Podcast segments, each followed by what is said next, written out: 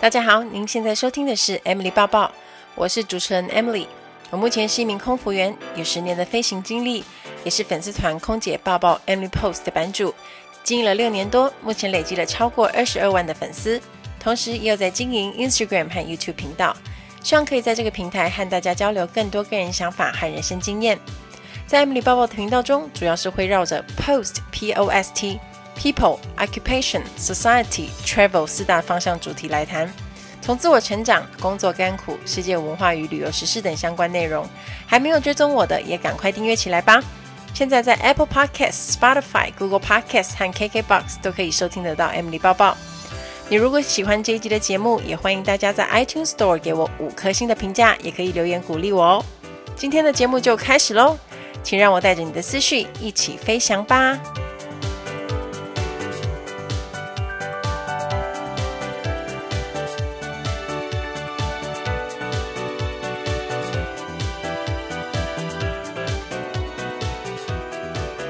！Hello，大家好，我是 Emily。我这个礼拜做了一件很久没做的事，就是去看电影。我后来才发现，原来自己已经很久没有进电影院了。我去看一部韩国的搞笑动作片，叫做《特特务搞飞机》。如果大家之前你有看过那个非常好笑的《机不可失》，我觉得你也会喜欢看这一部，因为它就真的很疗愈、很舒压。然后很厉害的是，剧组他们特别从好莱坞的。片场把整个波音七七七的飞机套装全部引进到南韩来拍摄，它要还原机舱整个内部的设置。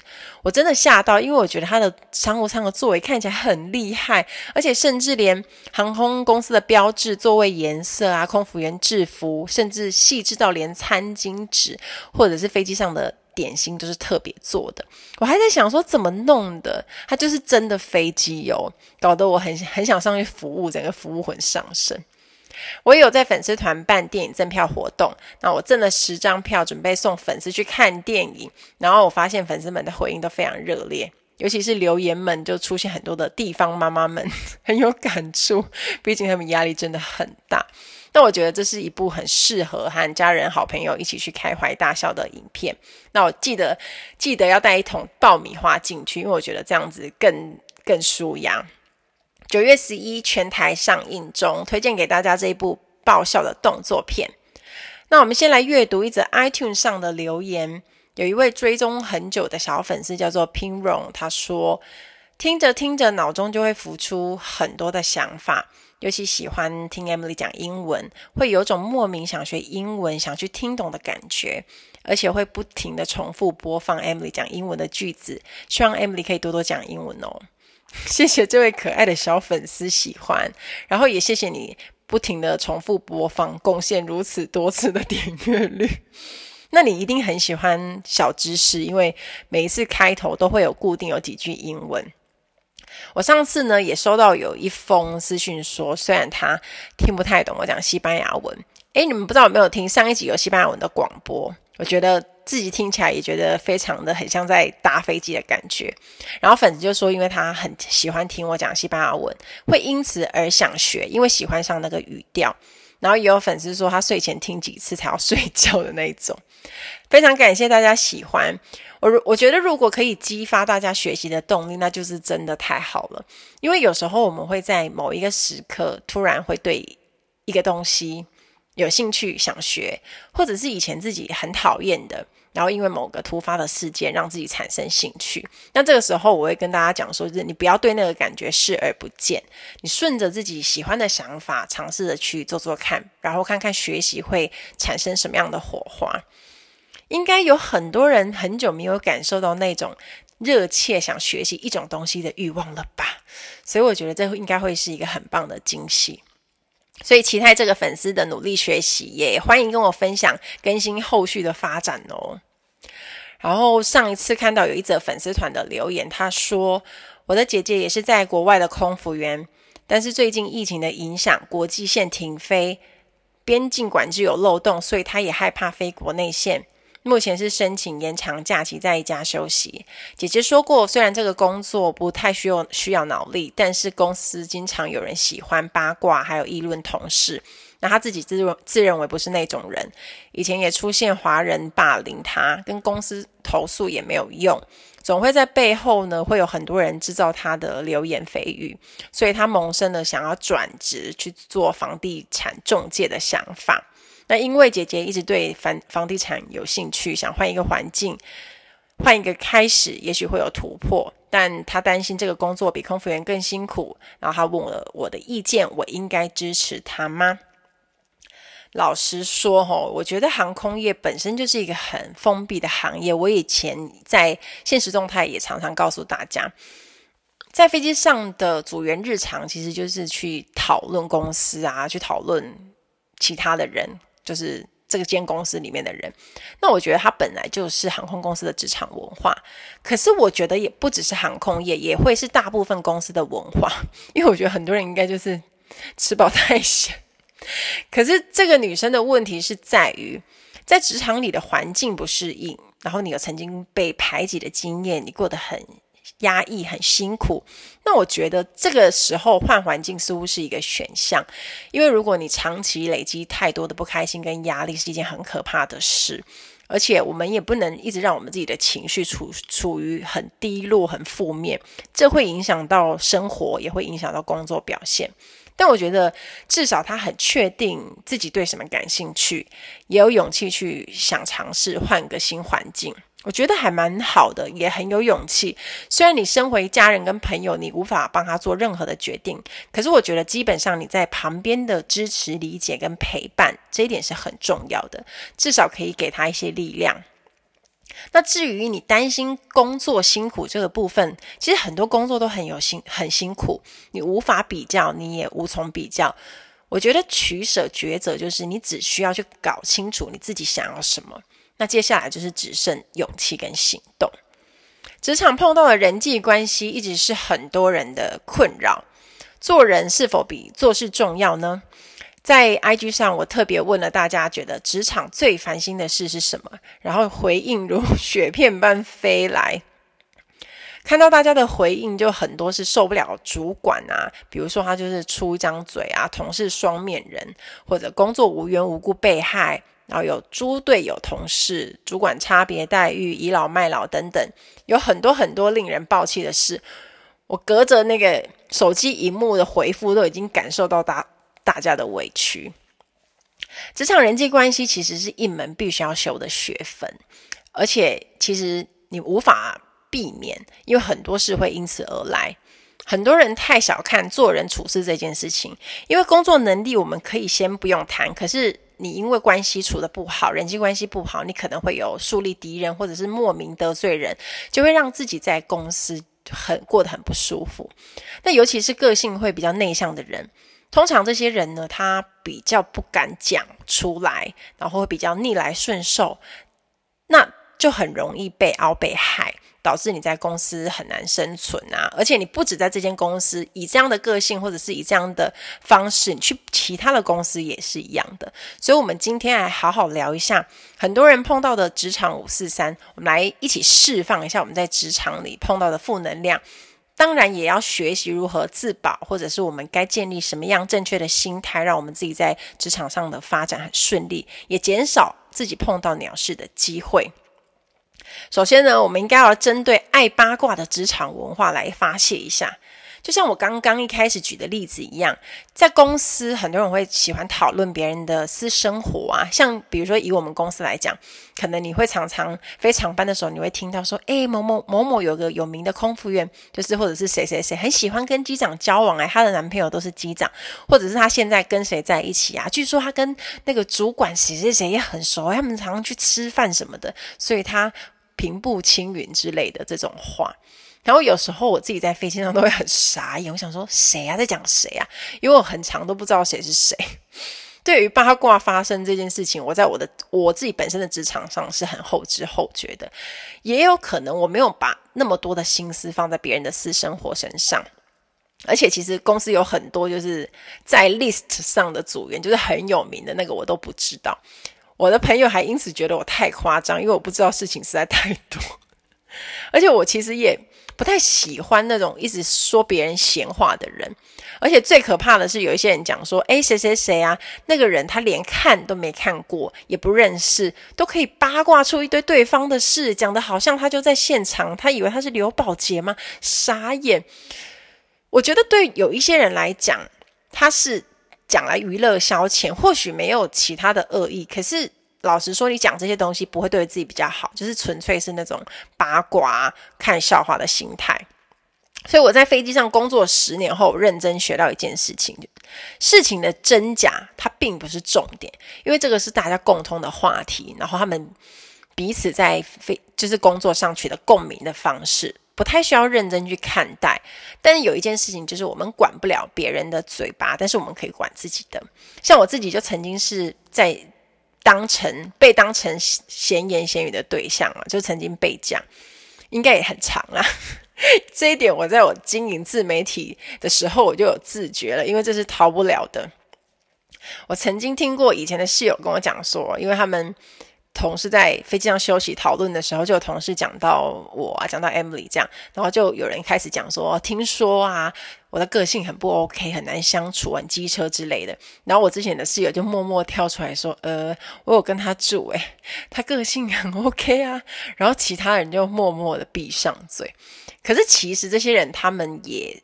不认识我，他们可能就是从别人的口中认识我，然后因此而就是谣言传言听说，所以就是这样子在讨论。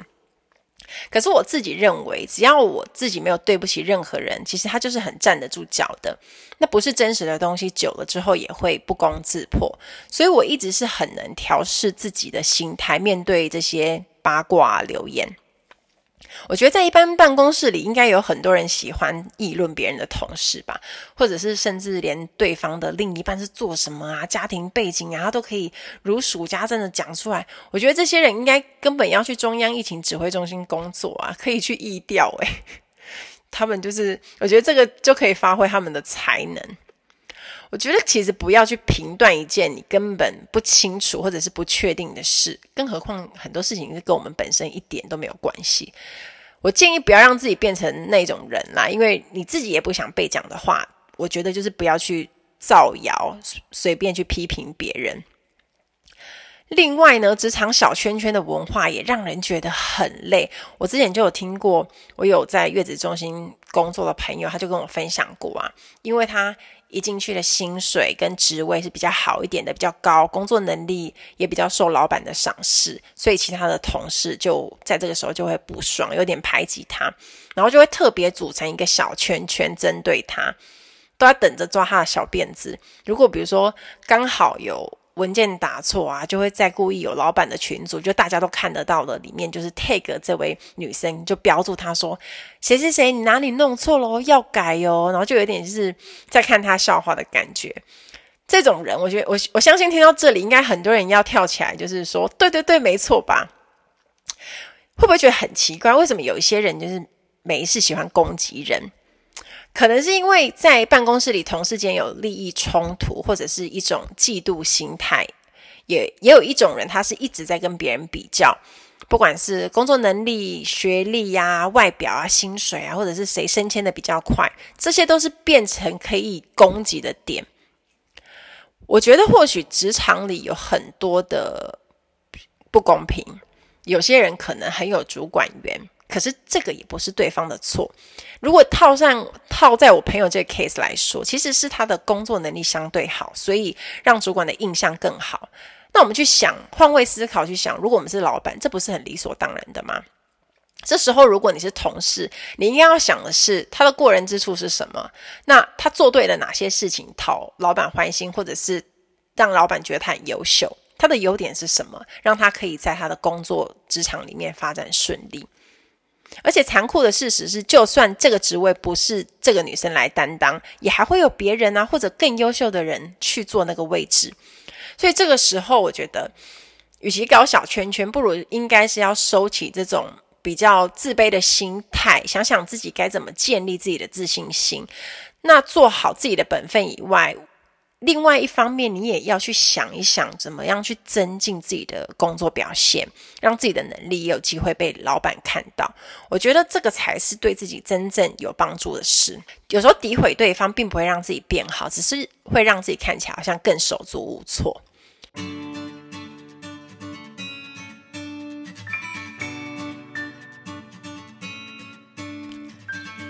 Ladies and gentlemen, welcome on board. This is your in-flight service manager, Emily speaking. 欢迎来到航空小知识单元。在今天的航空小知识，我们要学的这个字叫做 safety demo，安全示范。那 demo 这个字是 demonstration 的缩写，因为太长了，所以我们都会简称 safety demo。安全示范录影带呢，是大家每一次在搭飞机的时候都一定要看的。那会在什么时候看呢？通常都是在飞机后推的时候，然后飞机已经在滑行，这个时候安全示范录影带就会播放。那它大概是五分钟的时间。那为什么安全示范是很重要的呢？因为它会告诉你，你离你最近的出口在哪里，然后比如说机舱失压的时候，你的氧气面罩会从哪里掉下来，你应该要怎么样去戴它，怎么样使用。然后你的救生衣是放在哪里？所以观看安全示范其实是非常重要的。那在播放安全示范录影带的时候，空服员都在做什么？其实这个时候我们都会先去检查客舱里面的电视是不是都是 OK 的，也就是每一个客人的电视都可以看。如果我们发现呢，有客人的电视是不能看的，我们就会请帮他换位置。这样，那这个时候我们公司会比较严格，我们会。会让所有的客人都坐下。那这时候，如果有客人想要去上厕所，我们也会阻止他。那什么时候呢？我们要做真人版的安全示范，就是在当客舱的电视全部都坏掉的时候，这个时候就是一定要做了，没办法。但其实我飞了将近，就是现在是十年嘛，真正做。真人 live demo 的次数应该不到十次，因为它的几率是非常低的。那 有一次我记得从巴黎要飞回香港的班机上，然后那一次呢，好死不死电视就刚好都坏掉了，所以我就已经准备要做 live demo 了。可是因为在地面的时候，空调又坏掉，所以整个客舱是非常热的。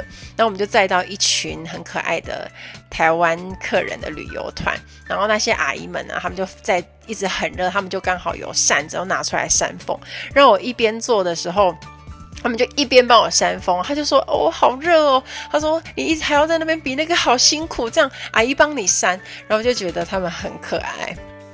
可是，在做 live demo 的时候，我其实有时候我们内心其实也也是会觉得有点小小的尴尬，因为以前还没当空服员的时候，会觉得说，哎，空服员上去比这些姿势好像很帅，但真正做的时候，尤其是都没有。就是电视坏掉，然后当你准备要站在那边做 live demo 的时候，客人的眼神全部都是投射在空服员身上，因为他没有地方看嘛，那所有人都在看你啊，然后你就很干的在那边比说，就是你要示范救生衣穿啊，你要示范氧气面罩怎么戴啊，这些，就我觉得跟客人对到眼的时候，有时候我会觉得蛮好笑的。有一个比较特别的点，就是在于像。一般正常在播放的时候，到一半呢，不晓得你们有没有注意到，空服员其实都是要走去比出口的。当你们听到 Flight attendants are pointing exit now，这个时候。其实你就会注意到，空服员都会走出去，然后跟你比最近的出口在哪里。这个时候我都会很担心，就是客人在半路的就把我拦住，然后就跟我说：“哎，小姐，小姐，你可以帮我干嘛吗？” 然后我就会用眼神跟他示意说：“等一下，等我比完出口再来找你。”这样子。然后因为客人都不不太会知道为什么空服员在这个时候会走走进去客舱，其实就是为了要比出口。那有一次我记得我在巴黎，在拉法叶。旁边的餐厅吃饭的时候，然后我就注意到那个店员啊，他跟两个店员一一直在那边就是讲一些很小声的话，很像在讨论我，因为他们一直在看我。然后我就想说他们在讲什么，原来他们是在猜我是做什么的职业，所以他刚好就是好不容易鼓起勇气，然后过来。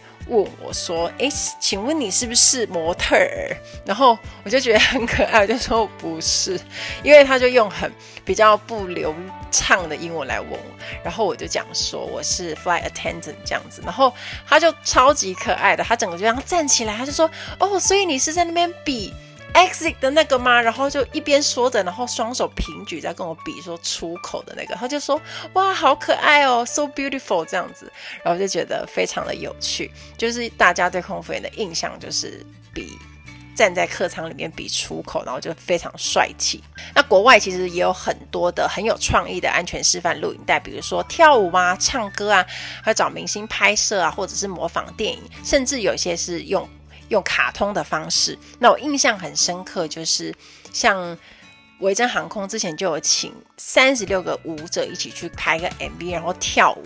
我个人觉得那首歌非常的好听，而且很洗脑。因为主要为什么要用很创意的方式呢？因为要吸引乘客的注意。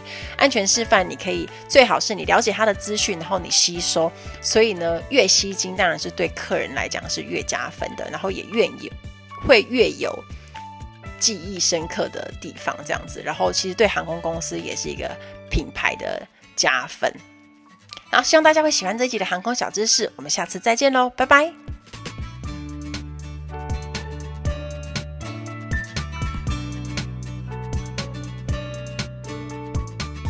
另外，我们一定要谈的呢，就是台湾特有的职场文化。资深之前的故事，就是很多人应该常常都被老鸟电到，电到就是 很害怕。像某某航空公司的学姐制一直是很严重的，每次朋友见面啊聊这个，都会跟我讲一些很不可思议的事情。多半是菜鸟要主动做光学姐的工作，比如说在飞机上服务铃一响，学妹就要以秒速的方式冲出去客舱，然后搭配一句“学姐我来就好”，然后你如果让学姐站起来，你就完蛋了那种感觉。有时候还要睁眼说瞎话。有一次我朋友跟我说，他上线没多久，然后要推免税。品出去卖他，整台免税品的车是很重的，在移动的时候呢，都会有声音，尤其是在推拉向前，然后我们还要踩刹车，因为车子上面有刹车，然后因为会一定会出声音，所以学姐就那时候就看不过，就说：“哎，你们拉车实在太吵了，我来示范一次给你们看。”结果学姐呢就示范一次，一样很大声啊，然后我朋友就很傻眼，想说。这个示范到底哪里小声呢？可是嘴巴还是不能顶撞啊，就只好乖乖说：“哦，好，知道了，谢谢学姐。”我觉得超级好笑，就是有时候这种文化就是会让菜鸟很辛苦啊。然后，呃，也是为什么那家航空公司特别会喜欢应届毕业生。我在这里就不指名了，因为应该很多人知道。因为相对你是应届毕业生，可能就比较不敢顶撞啊，然后你也没有其他的企业文化。我觉得不合理的刁难跟刁难跟那种迫害是很不应该的。可是我觉得，身为新人跟菜鸟，你要有比较灵敏的工作态度，因为你不会的东西比较多。那主动学习是可以最快的方式，让自己很快就上手，然后比较也不会担心说你会麻烦到同事啊。而且有没有想过，有一些人为什么比较不容易被电？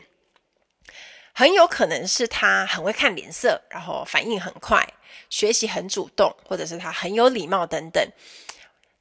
然后他也会把自己分内的工作提前做好。那这些表现相对来说，如果他是也是一个新人菜鸟的话，他就会让人家就是他的人际关系相对比较好，所以也会比较讨喜。那当然老鸟可能也比较不会电到他。像朋友，他是当主管，他也跟我分享说，现在也常常出现很爱顶撞啊，自我感觉非常好的新人，不知道自己有哪来的自信，也不主动学习，然后也一副无所谓的态度。可是如果真的是这样的话，被电好像也只是刚刚好，因为毕竟这是职场，也不是办家家酒，你要为自己负责，因为你是去那里赚钱的，没有人有义务一定要帮你做什么，所以我觉得。如果你是一个职场社会新鲜人的话，你比较你要展现出你主动积极那一点，应该是我觉得是你一定要知道的美感。好，接下来我们要讲的就是 大家心中的刺，就是主管。有我收到很多的讯息，都会说主管就是一言堂啊，只出一张嘴，死不认错啊，或者是会被推出去背主管的黑锅啊，等等。有朋友跟我讲说，有一个公司有一个部门的主管，他平常说话的态度就是一一股觉得对方是智障的感觉，就是让别人不想跟他说话，然后他会习惯讲话很大声。可是因为他是主管，让大家好像就是让着他。但是因为这位主管最大的问题就是和别人互动嘛，然后他讲话又很大声，导致他的底下部门流动率很大，很多人都待不住。可是神奇的是，就是他也没有被检讨说。被更上面的主管检讨说是否不适任呐、啊，不善管理呀、啊，还是有其他的状况？如果呢，大家遇到这类型的主管，千万不要去过度的怀疑自己哦，因为问题不见得是出在自己的身上。我自己就曾经碰过，就是什么都好像也没有很厉害，但是他就是会出一张嘴，一直讲，一直讲，一直谁谁这样，然后每天看到他都很烦，就很想翻白眼。但是我去上班时，都还是带着不得罪人的笑脸啊，因为很现实的是，我们必须要去适应主管的管理风格，从来不可能是主管去配合属下。那我们撇除掉任何那些不公平的事情，我们应该去想一想的是，主管的工作期望是什么？他最在意的点是什么？然后，身为属下，我们是不是都有做到？你自己的绩效如何？因为绩效就是最直接的工作表现，有的时候。主管也是直接看这个去判断，那主管衡量我们的这些指标，都是他平常的观察的点。那除非你离职换老板，不然你不管他的个性怎么样，你还是要一直跟他相处。所以我觉得在这个时候，我们不妨多花点时间去想想要怎么样跟这个主管和平共处、经营关系，这样对自己才是比较有利的，而且。长远来看，如果你在这间公司就是继续待下去的话，你的日子也会过得比较舒服。我在看有一本书叫做《职场最重要的小事》，作者是谢文宪。那本书有提到，老板呢并不会感谢你做牛做马，你做多少不重要，而是你做好多少，以及你多常做正确的决定才重要。那在职场里面，我们也常常会遇到一些。冲突事件啊，或者是因为沟通不良产生的问题，那不管你愿不愿意，有时候这些错就是直接落在你身上，然后你可能因此就黑掉了。或许不一不一定是因为你的问题，有可能是第三方啊、主管啊，但你最终成了受害者。我要举一个发生在我身上的事情，因为这是我自己发生过，我觉得印象很深刻。有一次，我看知名的时尚杂志还有保养品合作，那因为合作的窗口在沟通。方面出了问题，导致我交稿的照片出了问题。那我在猜想，就是只有可能留给客户很不好的印象。我大概简短的讲一下事情的经过。一般我们在接到一个合作案子的时候呢，我们会先确认要拍摄照片的一些大纲，就是等于说这个合作案要出现哪些照片。等到要确认后呢，我才会进行拍摄。可能那一次合作的窗口一开始并没有给我一个很明确的拍摄大纲，那让我的想法去发挥。那这时候我当然就是很用心的去啊租了场地啊，去布置啊，拍摄啊。那没想到在第一次交稿的时候，窗口就跟我讲说：“诶，客户需要你在国外喝咖啡的情境，要麻烦你补交。”这个时候我就觉得，诶，怎么有点奇怪？如果他有这样的特殊需求，在一开始理论上也应该要先告诉我，这样我才来得及作业。那当时我就讲说：“哦，好，这样我了解了。那我会准备一些照片。”然后我就有问说：“不知道有没有其他的需求呢？”窗口那边就告诉我说：“啊，没有其他的照片需要。那我这边就是会另外补拍照片传上去。”后来我也是这么做了。没想到过了两天之后。窗口就跟我讲说，Emily 客户说这几张喝咖啡的照片已经在你的粉丝团用过了，这样子好像没有诚意。我们自己下去公司旁边的咖啡厅，又再帮你补拍一次咖啡厅的照片。然后我听到我整个就是哈，你说什么？我就黑人问号，因为那些照片明明就是我补拍的，根本就没有发布过。所以我再一次跟窗口确认说，我不知道哪几张照片，你可以传给我看一下吗？后来我就发现，原来窗口没经过我的同意，他直接抓我以前发过的咖啡旧照，然后直接补交给客户。也难怪客户看到的是发布过的照片。然后这时候我整个人超火的，我就直接跟窗口说：“你没有经过我的同意就补发给客户，然后去挑我之前的照片，这样好像不太对吧？”然后这时候窗口就跟我讲说：“哦，因为客户很赶着要，所以我就先抓给他们。”听到这里，我整个就是很滚啊。因为整理下来这个窗口，其实他犯了职场上一个很大错误，就是我整理下，我觉得他就有三个部分是还蛮重要的，就是像第一点，他缺乏沟通，然后去误判状况，因为一开始从不需要大纲，然后到补拍，然后在后面又补上新的照片，这样来来回回其实已经很多次，然后就是浪费彼此的时间。然后第二点是，他让客户对我产生误会，他误会。客户可能会误会我说：“诶，Emily 其实是不想要补拍，所以拿旧照片来搪塞。可是其实，在那当下，我已经在拍摄补交的照片了。那第三个他做错的地方，就是很自作主张，他没有经过我的同意，就直接抓到粉丝团的照片。这样于情于理，其实都是站不住脚的。”我虽然很生气，可是因为这是工作，我还是赶快补上了照片。但是因为这个过沟通的过程，也是间接直接害到我，可能就是留给客户很不 OK 的印象，然后伤害到我本身的信用。所以我觉得这这类型的事件，就是我们自己平常在职场上真的要很小心的。很多因素我们不能控制，但要避免自己成为受害者，就是你要做好自己全部可以做的事。比如说，你事前的沟通都要有记录啊，像我们喜欢用 email 往来，就是白纸黑字都有规定。那这些东西以后留着，这不是口说无凭的，你又可以用来保护自己。因为沟通的过程，两两个人的有时候会彼此误解，也需要一再的确认。当这些东西都做好了呢，剩下的就是我们自己如何全力以赴去做我们自己该做的事情。而且我觉得信誉它是一个长期累积的，并不是一次两次。我希望在客户的心中，我是一个呃会准时交稿、好配合，然后作品都有一定水准的 KOL。所以我会把自己的事情做到最好。那我觉得这样对自己未来的职涯发展才是有帮助的。然后跟你合作过的人呢，也有这个机会去帮你，比如说打免费的广告啊，他会跟别人推荐你啊，因为你的用心，别人就会看到。那如果有其他的合作的机会呢，也会优先去想到你。我觉得这样子就是在无形中，你可以帮自己累积一个好的人脉。那我要给大家一个很棒的方法，就是你可以做记录，学习做一种记录，去记录自己的各种工作指标。比如说呢，你曾经帮公司谈成几个 case，你每个月的业绩是多少？你的新开发客户数是多少？你收过客户多少的赞扬信啊？等等这些，然后你去观察自己的 KPI 表现。比如说，然后你也可以把自己的学习计划写下来，因为数字呢，它是最直接的证据，是一种它可以量化你自己的。表现指标，也就是职场说的绩效指标。那这些东西记录着有什么好处？对你的未来会很有帮助。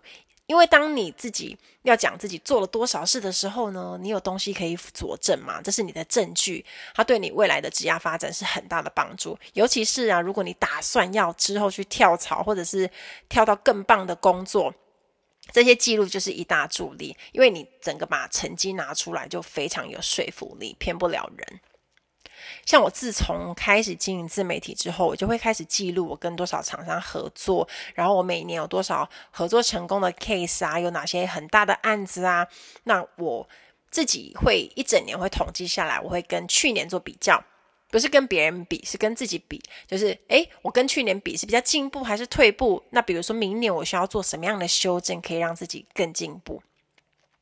因为我觉得你不管在什么样的行业工作，你最终还是要回归到自己的核心竞争能力。当然啦。在职场中，只有专业，它其实是远远不够的，因为职场环境你脱离不了人际关系。那你除了要有良好的工作态度，你要试着跟所有人相处。当然，你不用喜欢他们，因为同事跟朋友是两件事情，他本来就不是朋友。可是你不可以放弃跟他们相处，尤其是每天都会看到的人。当然，如果你们是假设是不同部门，也没有交流机会，我觉得那就还好。可是如果你都要碰到，都要就是讲话那种的，我觉得至少你还要维持一个还可以的关系，这是必要的。然后最后呢，我要送大家一句话：心态如果改变，去哪里都一样；心态如果不改变，到哪里都一样。大家如果有必胜的职场人际关系秘诀，也欢迎跟我分享哦。那希望大家听完这一集的小人退散，怎么样建立良好的职场人际关系，在可以帮助大家未来的职场之路都很顺遂。那期待大家跟我分享。听完今天的节目，如果有想法和问题，欢迎到我的粉丝团里或是 Instagram 找我，只要搜寻空姐包包 Emily 就可以找到我喽。你也可以截图这一集的节目，分享到你的 Instagram 现实动态上面 tag 我，让我知道你有在收听，也让我知道你对 Emily 爆爆的看法哦。最后，感谢大家收听这一集的节目，真的非常的感激哦。如果你喜欢今天的节目，也欢迎帮我在 iTunes 评分中留下五颗星的评价哦。我们下一集再见喽，拜拜。